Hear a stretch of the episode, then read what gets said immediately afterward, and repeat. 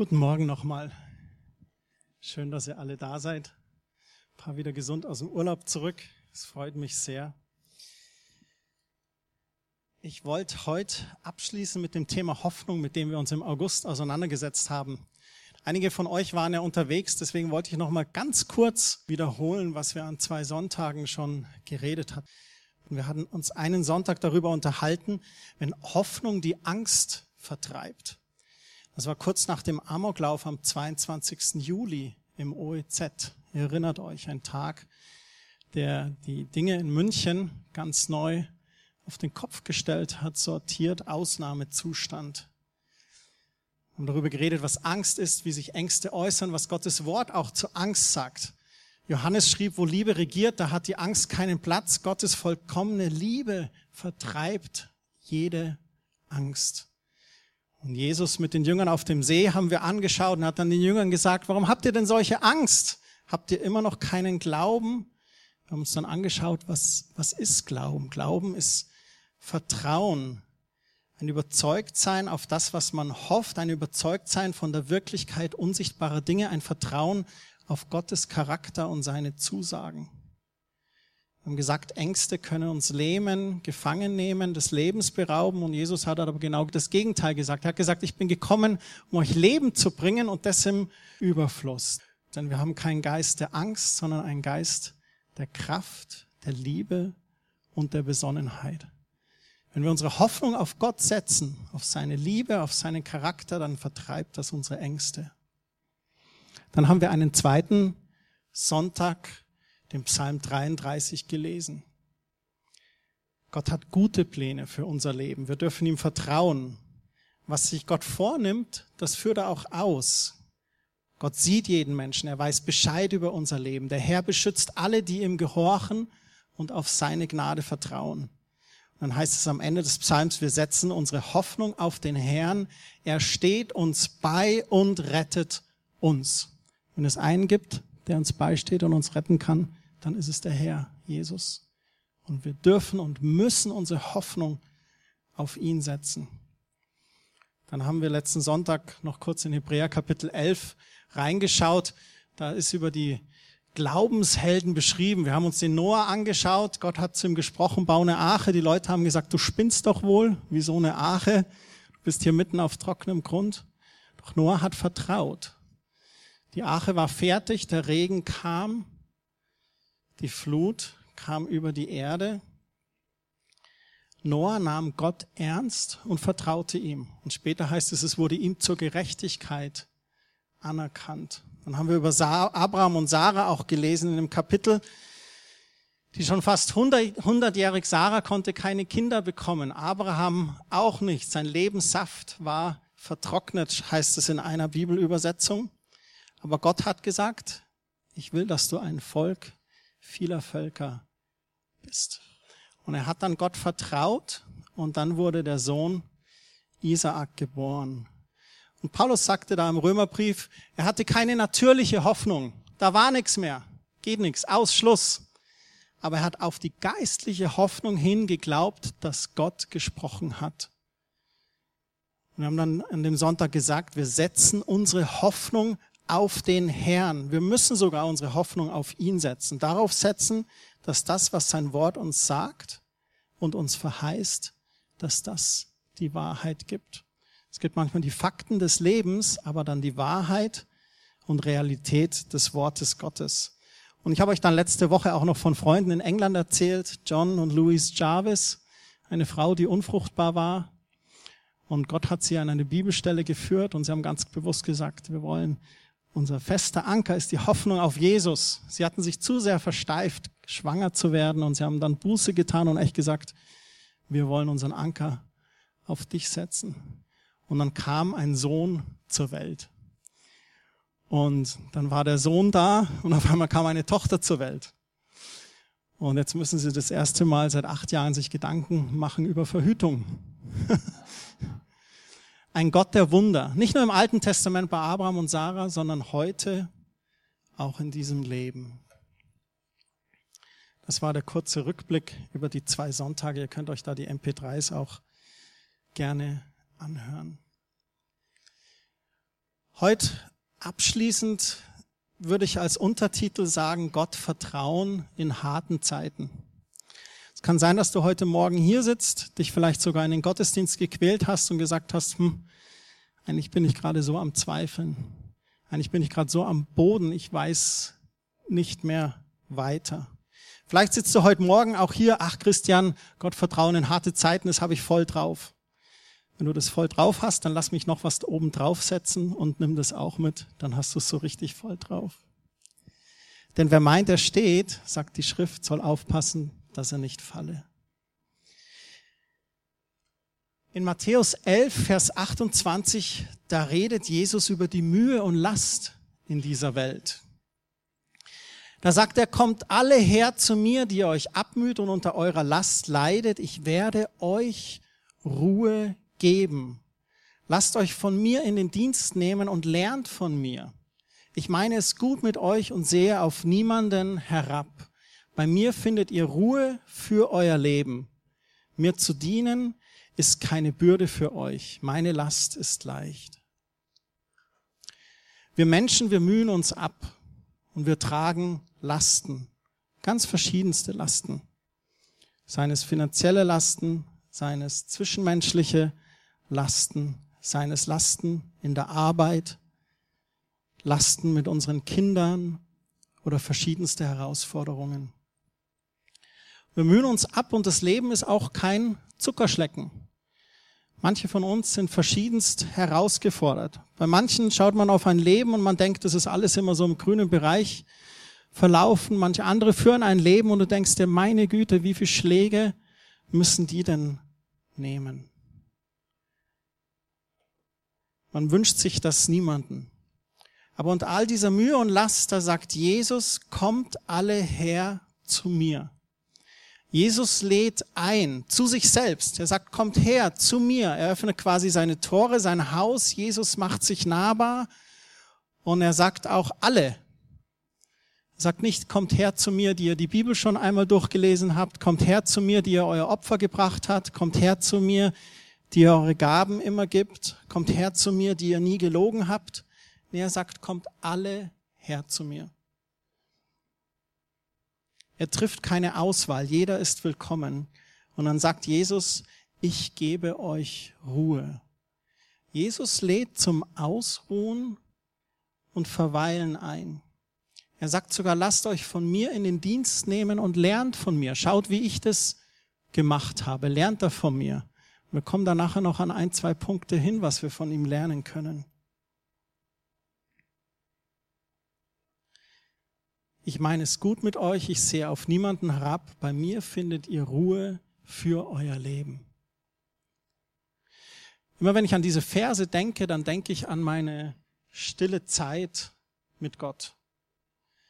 Bei mir persönlich ist es so, wenn es etwas gibt, was mir am meisten Kraft gibt, dann ist es meine tägliche Zeit mit Gott.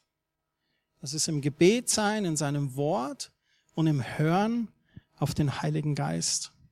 Und wenn ich mir das anschaue, dieses lasst mich von mir in den Dienst nehmen und lernt von mir, dann sehe ich das auch bei Jesus. Jesus hat sich immer wieder zurückgezogen, zu beten, Zeit zu verbringen mit dem Vater. Und wann immer mir diese Zeit fehlt oder beschnitten oder eingeschränkt ist, dann merke ich, dass die Bürde wächst und die Last schwerer wird.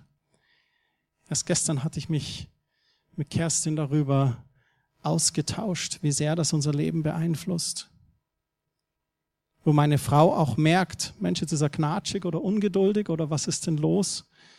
Christian, wie ist deine stille Zeit mit Gott? Ja. Und dann, wann immer mir diese Zeit aber höchste Priorität ist, da ist das Dienen keine Bürde und die Last ist leicht. Wann immer ich da angedockt habe, täglich und aufgeladen bin, da ist es nicht mühsam. Und ich habe mir gedacht, mit was könnte man das vergleichen? Und habe ich gedacht, es gibt ein Ding, das haben wir alle. Ich vermute zumindest alle. Was meint ihr, was wir alle haben? Es ist nicht die Zahnbürste.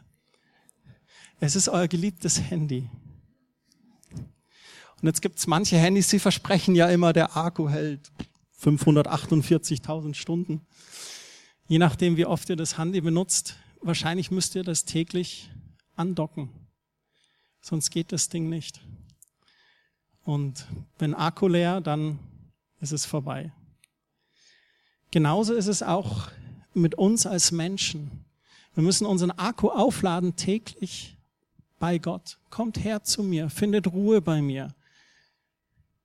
Lasst euch fallen, ladet bei mir auf.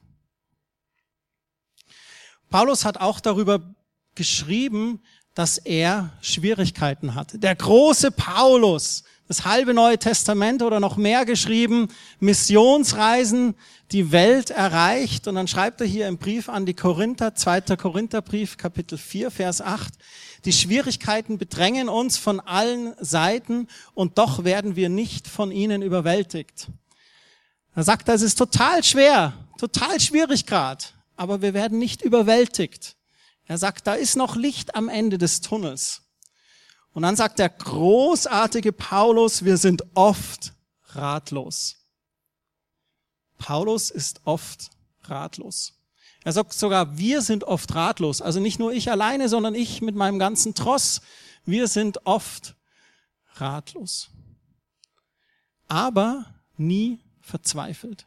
Ich finde es so schön, wie er hier schreibt. Er schreibt so über die Realitäten und Fakten des Lebens, bedrängt von allen Seiten, doch wir werden nicht überwältigt. Wir lassen uns nicht überwältigen. Ah, und oft ratlos, aber hey, nie verzweifelt. Von Menschen werden wir verfolgt, aber bei Gott finden wir Zuflucht. Und dann sagt er sogar, wir werden zu Boden geschlagen. Boah. Aber wir kommen dabei nicht um. Ganz wichtig im Vers 9, bei Gott finden wir Zuflucht. In all diesen Dingen sagt Paulus in den zwei Versen, bei Gott finden wir Zuflucht. Kommt her zu mir, die ihr bedrängt, mühselig, beladen seid. Die Frage an euch, wo findest du deine Zuflucht? Ist dein Partner deine Zuflucht? Das Fernsehen, Internet, dein Netflix, dein Sky,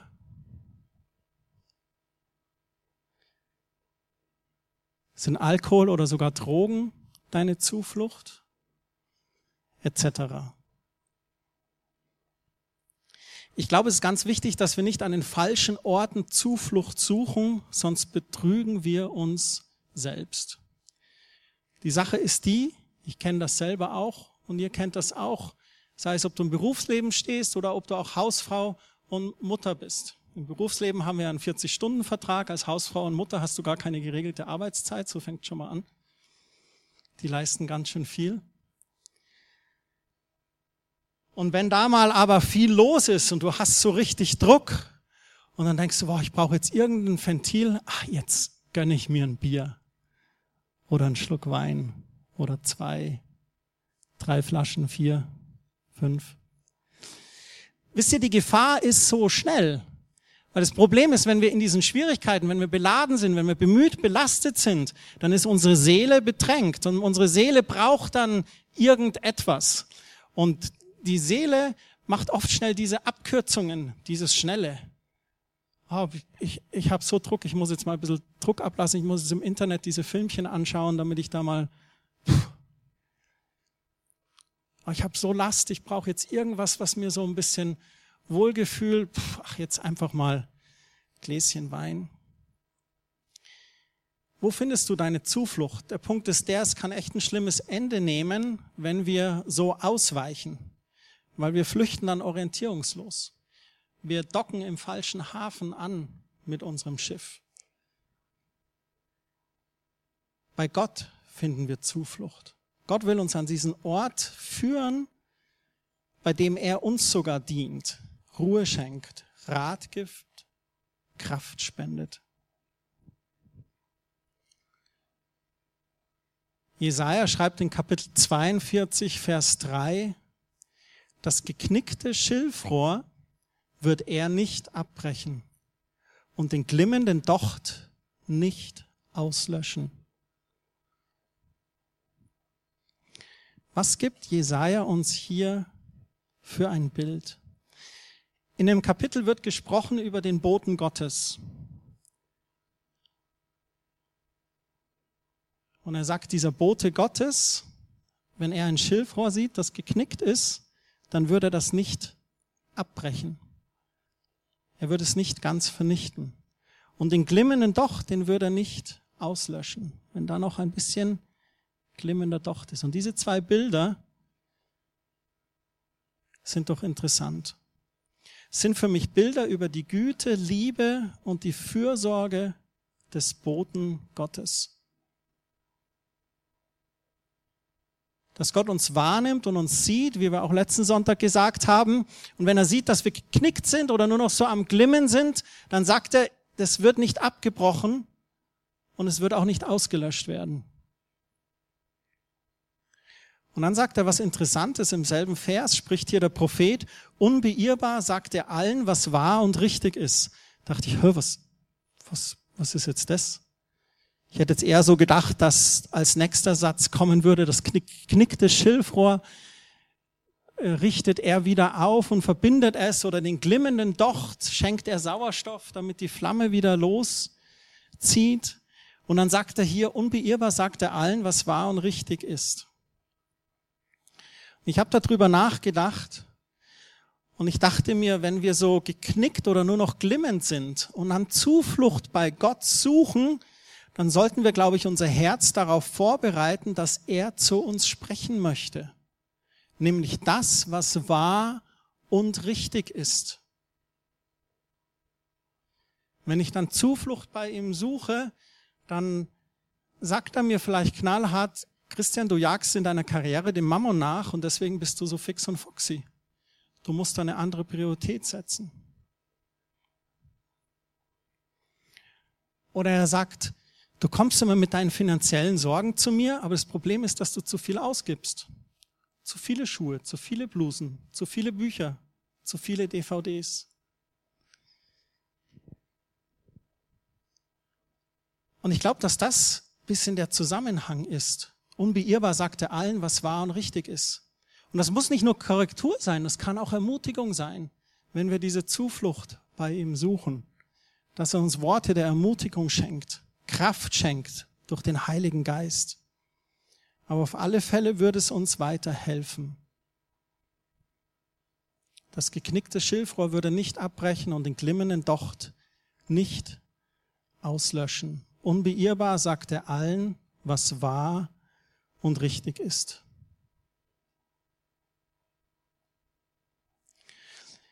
Ich hatte das letzte Woche schon erzählt, als unsere Tochter auf der Intensivstation lag und der Docht nur noch so geglimmt hat. Da haben wir Zuflucht bei Gott gesucht. Und wir waren auch so dankbar, dass so viele um uns herum gebetet haben, weil ehrlich gesagt, wir waren einfach K.O., müde. Und dieses Zufluchtssuchen bei Gott, das war eher ein, für uns ein, ein Ruhen in Gott und Vertrauen, da halten wir jetzt fest. Die letzte Meile gehen wir auch noch, statt ein, ein, statt ein großes Aufbäumen oder Bekennen von hunderten Schriftstellen oder dergleichen. Wir waren da einfach in, in einer gewissen Nähe zu Gott, wo wir wussten, okay, Gott, wir müssen dir jetzt nichts beweisen. Wir dürfen wirklich einfach Zuflucht suchen und bei dir sein. Und der glimmende Docht, der hat dann wieder Feuer gefangen und gebrannt und Gott hat Leben geschenkt. Das war stark. Aber das war wirklich so ein, so ein intensiver Moment für uns und wo Gott dann einfach auch ermutigt hat.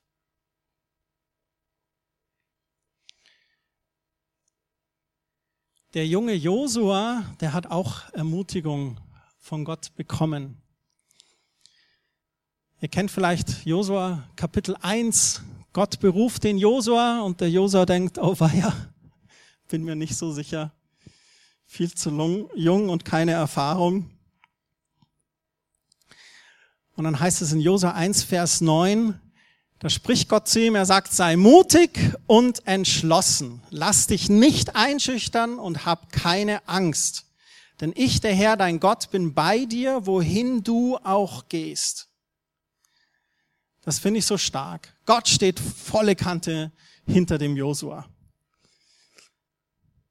Gott ist mit dabei. Er sagt sogar schon davor im Vers 5, so wie ich bei Mose war, werde ich mit dir sein. Wow, das ist ja echt klasse, weil Mose hat echt was erlebt mit Gott. Und dann sagt er zu ihm, du junger Kerl, so wie ich mich bei Mose treu gezeigt habe, so werde ich mich treu zeigen bei dir. Ich werde dich nicht vergessen und dich nicht verlassen. Ich glaube, dass diese grundlegende Verheißung des Bei uns Seins all denen gilt, die sich in schwierigen Herausforderungen des Lebens wirklich im Glauben und Vertrauen an Gott und an seine Verheißungen stellen. Ich glaube, da, wo wir herausgefordert sind, in harten Zeiten, wo wir ganz bewusst die Entscheidung treffen, okay, Gott, ich will dir vertrauen. Ich will nicht abgelenkt sein, ich will nicht an falsche Orte flüchten, meinen Frust in irgendwas ertränken. Nein, ich möchte ganz bewusst deine Gegenwart, deine Nähe suchen, in dein Wort eintauchen. Ich glaube, dass da Gott genauso hinter uns steht. Sei mutig und entschlossen, lass dich nicht einschüchtern und hab keine Angst. Gerade dann, wenn Gott zu uns spricht oder Gott uns einen Auftrag gibt, etwas für ihn zu tun. Lass dich nicht einschüchtern. Hab keine Angst. Ich bin bei dir. Ich stehe hinter dir. Im Vers davor, im Vers 8, da sagt Gott zu ihm, Sag dir die Gebote immer wieder auf. Denke Tag und Nacht über sie nach, damit du dein Leben ganz nach ihnen ausrichtest. Dann wird dir alles gelingen, was du vornimmst. Er sagt, Josua, wenn du jetzt hier ein bisschen erschüttert bist von dem, dass ich sag, du hier, das ist mein Auftrag an dich, weißt du, was dir Erfolg geben wird? Nimm meine Gebote, mein Wort, schau es dir an. Denk Tag und Nacht darüber nach, damit du dein Leben ganz danach ausrichtest. Er sagt, ich stehe hinter dir, aber schau in mein Wort, schau in die Gebote. Und Gott möchte bei uns sein. Durch seine Nähe, durch die Nähe des Heiligen Geistes. Wie wir vorhin auch gesungen haben, im Auge des Sturms schenkt er uns Frieden, aber auch durch sein Wort in uns. Und das ist jetzt ein interessanter Aspekt, weil wir Menschen haben so ein gewisses Verhaltensmuster, das ist folgendermaßen, wenn es uns gut geht, da ist unser Fokus bei der stillen Zeit im Gebet und auf Gottes Wort manchmal ein bisschen nicht oberste Priorität. Und wenn wir herausgefordert sind, in Schwierigkeiten oder in Mühen sind, dann konzentrieren wir uns wieder mehr auf Gebet und auf Gottes Wort.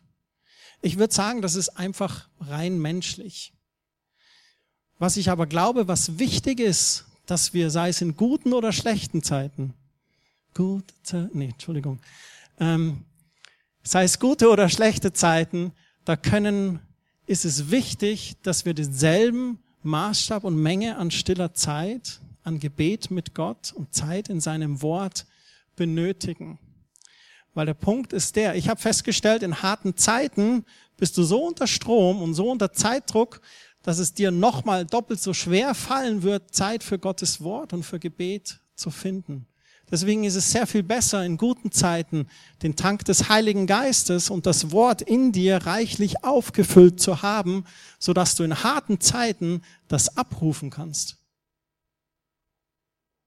Dass wenn du in der harten Zeit bist, und die Herausforderung da ist, dass der Samen des Wortes Gottes in dir ist und lebendig und wirksam und wenn dann eine Herausforderung kommt, im finanziellen zum Beispiel, dass es dann aus dir rausschießt. Ja, aber der Herr ist mein Hirte, wir wird nicht zwangeln.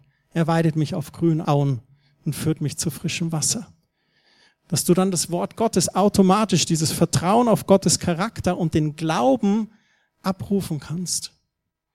Deswegen ist es so wichtig, auch in guten Zeiten nah an seinem Wort zu sein. Als letzte Bibelstelle für heute Vormittag möchte ich Hebräer 10, Vers 23 lesen. Da spricht der Schreiber auch über Hoffnung und da sagt er, haltet an dieser Hoffnung fest, zu der wir uns bekennen und lasst euch durch nichts davon abbringen. Durch nichts. Doch keine Mühsal, keine Last, keine Schwierigkeiten, keine Herausforderung. Wenn du dich von einem nicht abbringen lassen darfst, dann ist es die Hoffnung auf Gott. dann heißt es hier so schön, ihr könnt euch felsenfest auf sie verlassen, weil Gott sein Wort hält. Das kannst du dir rot, dick, fett, gelb, lila unterstreichen, wie du möchtest in deiner Bibel. Wenn du es digital liest, dann markierst dir gelb und fett. Ihr könnt euch felsenfest auf sie verlassen, weil Gott sein Wort hält. Was sagt er hier in diesem Vers? Erstmal, dass Gottes Wort gegeben ist, seine Verheißung. Seine Verheißung ist, du brauchst nicht Angst haben, ich bin bei dir. Seine Verheißung ist, ich versorge dich. Seine Verheißung ist, ich schenke dir Gesundheit und Heil. Seine Verheißung ist, ich öffne dir Türen, die sonst keiner öffnen kann. Seine Verheißung ist, selbst wenn du vor Königen stehst, werde ich dir die Worte geben und sie werden aus deinem Mund herauskommen. Seine Verheißung ist, mein Heiliger Geist wird dich führen und leiten. Wenn du dir Gedanken machst über einen Jobwechsel, dann ist seine Verheißung, ich habe den Platz schon für dich vorbereitet, geh ins Gebet und schau zu, wie sich die Türen öffnen werden für dich. Das ist Gottes Wort, seine Verheißungen. Und der Schreiber sagt hier, dass dieses Wort Gottes uns Hoffnung gibt. Hoffnung auf etwas, was wir noch nicht sehen, aber was wir voller Vertrauen und Glauben sehen können, weil wir Gott kennen und Gott auch schon erlebt haben in unserem Leben. Und er sagt, auf diese Hoffnung könnt ihr euch felsenfest verlassen, weil Gott sein Wort hält. Gott steht zu seinem Wort. Und das ist meine Hoffnung und das darf und soll unsere Hoffnung sein, dass wir Gott vertrauen dürfen. Es ist so wichtig für uns, in Gottes Wort gegründet zu sein. Das schenkt uns Vertrauen auf Gottes Charakter und auch Glauben für seine Verheißungen in seinem Wort. Die Bibel beschreibt uns ja als, als Mensch, dass wir aus Körper, Seele und Geist bestehen. Und unserem Körper geben wir das tägliche Brot. Wir essen, wir trinken, der Hunger macht sich bemerkbar. Wir tun das für unseren Körper. Für eure Seele hoffe ich, tut ihr auch was. Ich hoffe, schwingt euch heute Nachmittag vielleicht aufs Fahrrad oder geht an den See oder lest oder tut irgendetwas, was immer eurer Seele gut tut. Oder geht in den Garten und tut Unkraut jäten. Was immer euch erfreut. Für Körper tun wir es automatisch, weil sich der Hunger meldet. Für Seele, da müssen wir auch immer dranbleiben. Aber unser Geist braucht auch dieses tägliche Brot muss ernährt werden. Und wenn wir heute über Hoffnung reden und Gott zu vertrauen in harten Zeiten, dann ist das, glaube ich, einer der Hauptschlüssel. Gottes Wort in uns, das uns Glauben und Hoffnung schenkt, dass er da ist und dass uns dann wirklich ein fester Anker wird. Abschließend, was ist zu tun in harten Zeiten? Nun, das eine haben wir schon gerade gesagt, die tägliche Zeit mit Gott nicht vernachlässigen.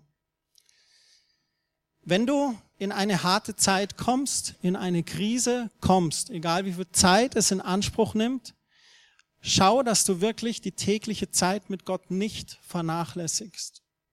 Und weil du vorher diese Beziehung ja schon gepflegt hast, weiß Gott auch, wie es gerade in deinem Leben aussieht. Und stille Zeit da geht es oft mehr um Qualität als Quantität. Hauptsache, du hast wirklich dann in diesen Stresssituationen diesen, diesen einen Punkt. Ich hatte Phasen in meinem Leben, da habe ich wochenlang jeden Tag 13, 14 Stunden gearbeitet. Und auf der Fahrt im Auto dahin, da war meine stille Zeit. Ja, aber Christian, stille Zeit, das heißt doch im Kämmerlein und still hinsetzen und alles aus und Ding. Wie kannst du das wagen? Gott während dem Autofahren. Nee, das war die praktischste Lösung für mich und Gott. Und ich glaube, Gott war okay damit. Er hatte meine volle Aufmerksamkeit. Der Straßenverkehr auch ein bisschen, aber. Aber ich habe drauf geschaut, dass täglich diese Zeit da ist. Das zweite, Weisheit aus Gottes Wort zum Thema Suchen. Wenn du immer wieder finanziell herausgefordert bist, dann such dir aus Gottes Wort Stellen über seine Versorgung. Such dir in den Gleichnissen, in den Evangelien Beispiele, was Gott über Geld gesagt hat, was Jesus über Geld gesagt hat. Schau in die Prinzipien des Wortes Gottes, was er sagt, wie wir Geld als Samen verwenden sollen. Nur als Beispiel. Ein dritter Punkt, Verheißungen aus Gottes Wort zusammenschreiben und im Gebet vor Gott und der unsichtbaren Welt bekennen. Wir haben zum Thema Heilung schon ganz viele Schriftstellen uns rausgesucht und immer wieder aufgeschrieben und haben diese im Gebet auch immer wieder vor Gott gebracht. Haben das eingelegt in meine Bibel in der stillen Zeit, haben das immer wieder der unsichtbaren Welt bekannt. So nimm dir diese Verheißungen, bring die im Gebet vor Gott und auch in der unsichtbaren Welt laut zu bekennen. Ich bin durch Jesu Striemen geheilt und ich vertraue darauf.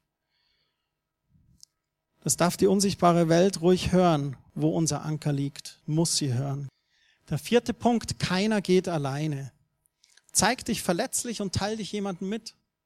Vielleicht dein Pastor, deinem Partner, einem guten Freund, betet gemeinsam. Keiner muss durch harte Zeiten alleine gehen. Oftmals scheuen wir uns wegen unserem Stolz oder weil wir denken, ja Mensch, ich bin doch Christ, es muss doch alles perfekt sein. Nee, Christen sind nicht perfekt. Jesus ist perfekt. Wir sind nur seine Jünger, die ihm nachahmen. Wir sind auch nur Menschen. Also man darf sich verletzlich zeigen und mit jemandem gemeinsam beten. Es ist so erstaunlich, was das gemeinsame Gebet für Kraft und Stärke bringt. Füreinander beten zu dürfen. Ich genieße es. Ich genieße es, mit anderen zu beten und ich genieße es, wenn für mich gebetet wird. Wenn mich jemand segnet. Das ist doch herrlich. Das ist doch stark. Der fünfte Punkt, da wir als Christen keine kopflosen Happy Clappies sind, ganz pragmatisch praktischen Rat holen. Wenn finanzielle Krisen da sind, dann ist es wirklich meiner Meinung nach zu 50 Prozent der Fall, dass mehr Geld ausgegeben ist, wird, als da ist. Und da muss man sich einfach zum Beispiel praktischen Rat holen. Das sind fünf Punkte, die ich euch einfach mitgeben wollte. Und das wäre so der Abschluss von dieser Reihe Hoffnung. Wir müssen keine Angst haben. Gott schenkt uns Hoffnung. Gott liebt uns. Gott nimmt uns wahr. Du bist keine Randerscheinung oder einer unter Millionen. Gott sieht jede einzelne Person ganz bewusst und er will, dass du ein Leben in Fülle hast. Und wir dürfen unsere Hoffnung auf Gott setzen, auf den Herrn. Er liebt es, für uns zu sorgen. Und gerade in Krisenzeiten, in harten Zeiten ist er gerne für uns da. Und da müssen wir schauen, dass wir auch ihm ganz nahe sind und dass Gottes Wort in uns lebendig ist. Und dort, wo wir müde sind, wo wir es alleine nicht schaffen, wo wir sagen, Mensch, ich habe nicht mal mehr die Kraft, die Bibel aufzuschlagen, bitte, bitte hol dir Hilfe bei einem Pastor, bei einem Freund, bei einem Ratgeber, bei einem Seelsorger. Keiner muss alleine gehen. Keiner. Ich wollte nur kurz einen zweiten Punkt Weisheit aus Gottes Wort zum Thema suchen. Sehr oft hören wir durch ein Predigt und nehmen das an und sagen, okay, ich kenne mich aus. Ich kenne mich aus, um was es geht, sei es Heilung oder Versorgung oder sonst noch was. Aber was sehr wichtig ist, ist wirklich mit einer neutrale Gedankengänge an das Wort Gottes wirklich da zu suchen über den Thema und du wirst erstaunt sein, wie Gott plötzlich Dinge anfängt zu korrigieren in unsere Leben, weil wir es noch nie so gesehen haben.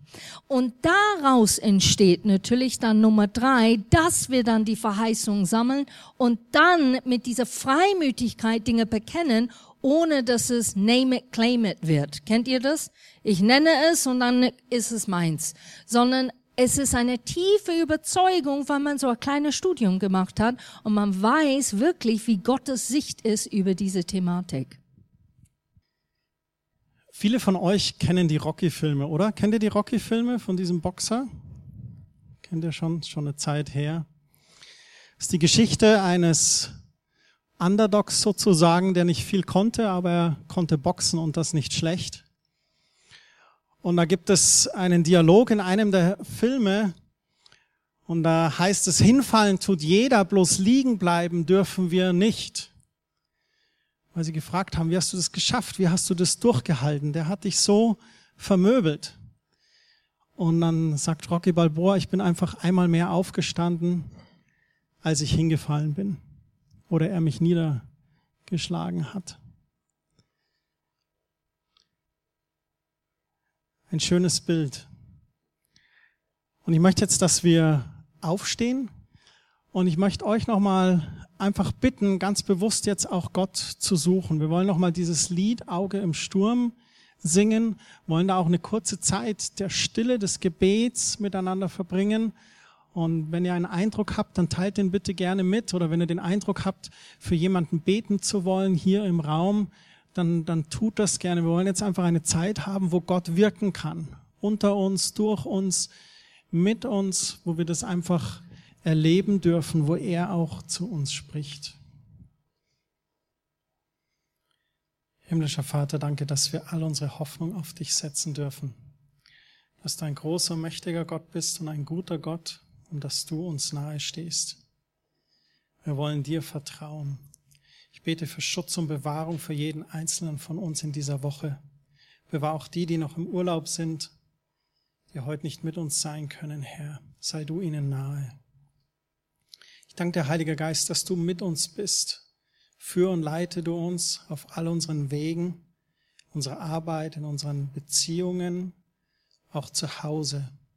Und Herr, lass unser Licht leuchten, lass uns Licht und Salz für diese Welt sein und deine Liebe hinaustragen in die Welt und verkünden in Jesu Namen. Amen.